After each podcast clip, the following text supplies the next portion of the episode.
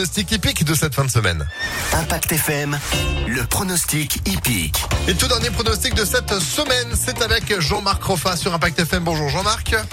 Bonjour. Alors hier, on était à Vincennes. Lecture pas évidente hier hein, pour euh, pour Oui. pour la course, qui nous aura permis tout de même d'avoir votre base arrivée. Lecture pas évidente non plus aujourd'hui en nocturne. Vous nous conseillez qui? Alors comme la grande favorite, le 13 Jolly Girl Beaufour est très fautive avec elle ses premières ou disqualifiées, je préfère vous euh, vous conseiller en base le 12 Justicia Smart. Elle vi- revient en forme, elle est chuchotée, l'entourage est confiant. Et Eric Raffin, le sulky d'or, c'est lui qui a gagné le plus de courses attelées l'année dernière. Euh, c'est une garantie de confiance, donc ce 12 me semble être une bonne base. Le 12 pour la nocturne de Vincennes. On poursuit avec votre coup de cœur pour ce 23 février. Alors lui, il ne faut pas l'oublier à l'heure de, de jouer. C'est le 8. Je me souviens. Quel joli nom mené par François Lagadoc. Le cheval est frais. Il a peu couru cet hiver. Il a fait une rentrée en fin d'année. Et puis, alors qu'il n'était pas prêt, il vient de gagner.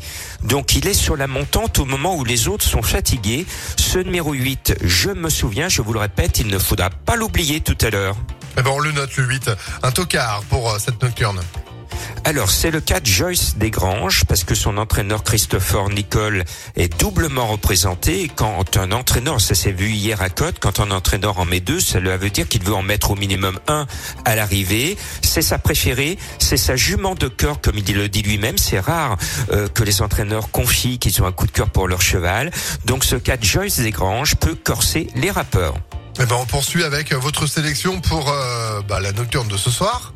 Sur la pointe des sabots, le 13, le 12, le 14, le 16, le 8, le 3, le 9 et le 4. Pour avoir plus de bonnes informations et de bons pronos sur toutes les courses, rejoignez-moi sur le www.pronoducœur.fr. Et en replay bien sûr les pronostics de Jean-Marc impactfm.fr. Merci beaucoup, bonne chance et bon week-end.